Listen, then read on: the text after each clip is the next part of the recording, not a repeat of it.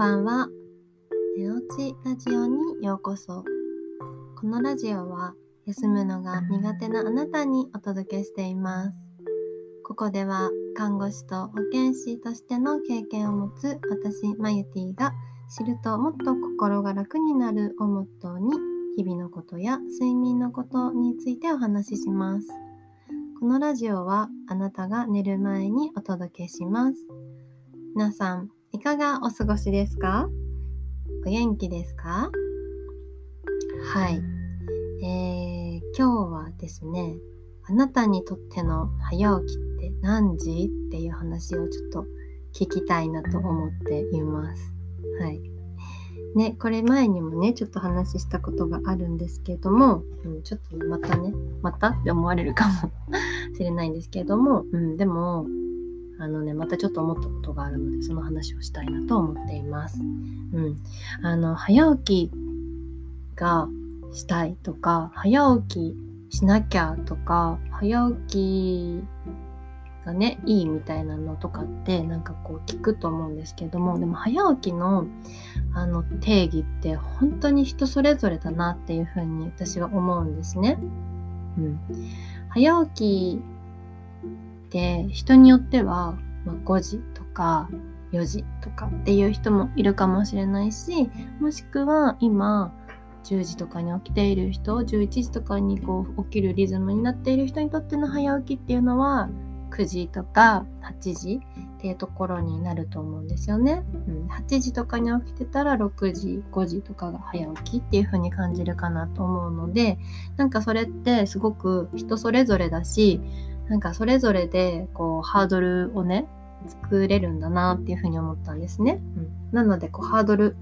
下げることもすごくしやすいなっていうふうに感じました。うん、だしなんかもうちょっとでもね15分でも早く起きたらもうそれって早起きじゃんって私は思ってて、うん、なのでねもう1時間とか早く起きようとするのってあのできなくないけどこうそれが続くとやっぱしんどいと思うんですよね。急に急になんかもう早く起き出した体がみたいな 体がびっくりしちゃうみたいなところが、あのー、あるので、うん、なのでそうそうそう起きちょっとずつねやっていくのがあのもしそういうの早く起きたいっていう人はいいんじゃないかなっていうふうに思います。うん、でねもう早起きで自分はそんなに遅くないとか自分はそんなに早起きしてないって思う方もあのいらっしゃるかもしれないんですけど、まあ、それってやっぱり自分の主観であるので、まあ、わかんないんですよね。全然それでいいんじゃないかなっていうふうにも思うんですけれども、うん、でねちょっと他の人とか聞いてみたらあ意外と自分は早く起きてるんだなとかなんか遅いと思ってたけどそんなに遅くないんだなとかっていうのがねわかるんじゃないかなと、はい、感じています。でねそれってやっぱり、うん、自分だけでは見えないものであるので、うん、自分だけじゃなくてこう他の人に聞いてみたりとか他の人のこう状況とかを知ることによってそれがわかるっていうところなんですね。うん、そう、まあ、何がね感じたかと言いますと最近なんか本当に私だけの目線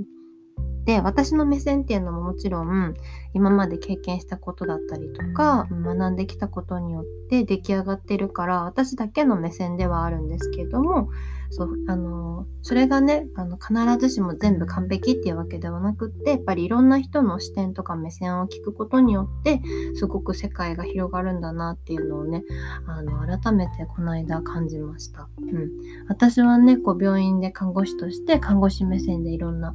こう、うん、あの見てきてたんですけれどもやっぱりこう会社で働かれている人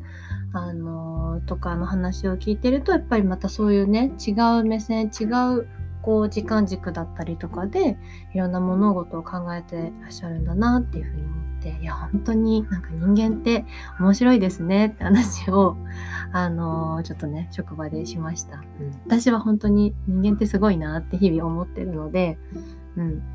あのそこをね改めて実感しました。でやっぱりこう早起きしなきゃとか早起きできてない自分がっていう風にあの思ってしまうのもそれもね自分の目線だけになっている可能性があるのでなんかね他の人の話だったりとか他の目線もね聞いてみたら新しい発見があるんじゃないかなっていう風にはい感じたので今日はちょっとその話をしました。